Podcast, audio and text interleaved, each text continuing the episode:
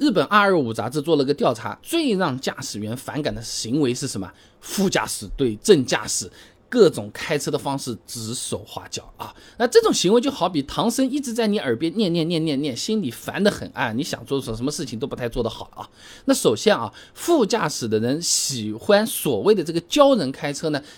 它是投射效应在作怪啊！哎，徐家昌、呃，邹晨曦，哎，在《新西部期刊》上面发了篇论文啊，论投射效应对人际关系的影响。上面说啊，不少人的认知缺乏客观性，喜欢把自己当做标准，并且呢，把自己的感情、意志、行为特性呢，呃，等等投射到他人身上，并强加于人。说真话啊，哎，这些人只是认为自己的行为方式是对的，并且想让别人也照自己的想法来做这个事，来获得别人的肯定和自我的满足。哎。就好比，如果说我是很喜欢吃榴莲的，榴莲那么好吃的，你赶紧吃嘛，你去喜欢吃嘛，你肯定要喜欢吃的。这么好吃的榴莲，你怎么能不喜欢吃呢？啊，不然就不高兴。说不定还吵起来啊！榴莲你都不要吃，你什么品味嘛？啊，有可能就会变成这个样子啊。那么另外呢，还有一部分人呢，因为缺乏安全感，也会下意识的指挥驾驶员开车啊啊！王范文在河北企业期刊上面发了一篇论文，干涉别人只因缺乏安全感。上面说啊，有些人很难忍受不确定感，当内心缺乏安全感的时候呢，会通过人为的制造确定性以及强烈的控制欲来满足自身对安全感的需求。说人话啊，就是副驾坐在边上的那个人。命是交到了驾驶员手里了，是不是？我自己又开不了车，然后我和你一样坐前排，是吧？车子又不受自己控制的，那有的人真的是会担心的，哎，就会想要通过指挥那个正驾驶的驾驶员来获得这个安全感，哎。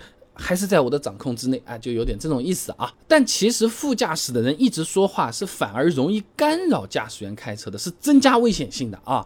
万美娜、李阳、何庆在《交通工程期刊》上面发了篇论文，《驾驶分心行为：驾驶人的多重对应分析》上面说啊，这驾驶分心是引发交通事故的主要原因之一。二零一四年全国简易交通事故一共发生了六百五十六点三万起，哎，驾驶分心造成的百分之四十七点二二，将近一半。三百多万都是驾驶分心造成的啊，而副驾驶聊天是典型的干扰行为，会导致驾驶员从驾驶任务中转移精神注意力，延长驾驶员的反应时间，从而容易导致事故的发生。简单的讲，副驾驶嘚嘚嘚嘚嘚嘚嘚嘚嘚嘚嘚一直唠叨个不停的话，指挥不了正驾驶，反而还会增加事故发生的这个几率啊。所以你看。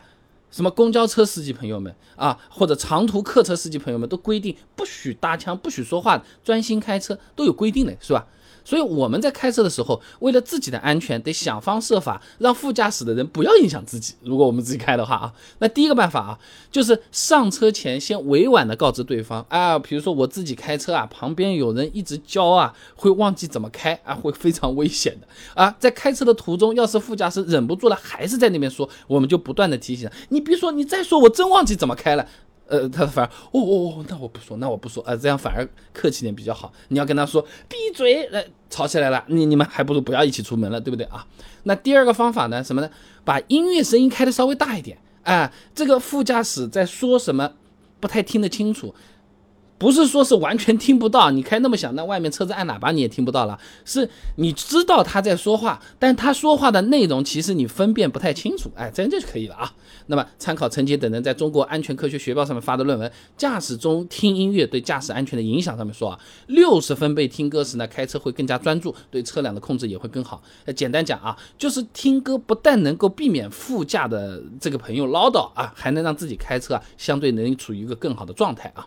第三个办法，让副驾来开，哎，我们随便找点理由，什么我们有点困了，眼睛有点累了，腰疼是吧？你开。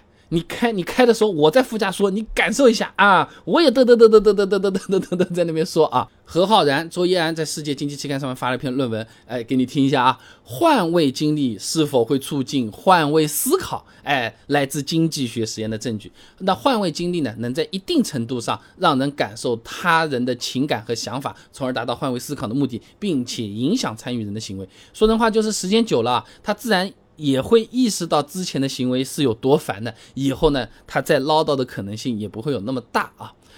但也有种情况，哎呀，你这么说，那你来开，你来开，不啦，我就不要开了。哎，唠叨嘛要唠叨的，开嘛你让他开，他是不开的。哎，也有可能会是这种情况的啊。但是一般来说是这样的，就是说，嗯，副驾谁坐副驾？一般是老公的老婆、老婆的老公嘛，都是关系比较亲密的人。你这种像怄气一样的人，啊，那那不行，你来开这种，有可能也是不太好，对吧？那所以说也不是特别推荐这方面的这种做法。那更不推荐的是什么呢？哎呀，实在是太吵了。哎，你下车，你打个车，你走。这个听起来是有效，的确是让副驾不唠叨了。这个目的能达到的这种情况下，其他的问题会不会产生呢？所以说啊，很有意思。我们在做汽车的时候，你如果单纯只是解决这个技术上面的这种问题，没有考虑到生活的场景的话，往往还是有可能得不偿失的啊。总的来说，坐副驾的人喜欢教我们开车的话，一方面就是因为 他有可能觉得他自己技术太好。自信过头了。另一方面，有可能是因为他缺乏安全感，想要通过控制驾驶员的操作来获得这个安全感。也有一种可能性是什么？他真的就只是想和你聊聊天，都有可能的。所以说，两个人出门，五个人一起坐一台车子，重要的不是开车水平到底是怎么样啊，也不是说到底害怕不害怕的问题，是大家愿不愿意知道这样的情况，还是一起出发。在一起出发、愿意一起同行的这个过程中，谁更能够承受一些，谁更能体谅一些，大家能不能更好的达到想要去的目的地，有可能这才是关键所在吧。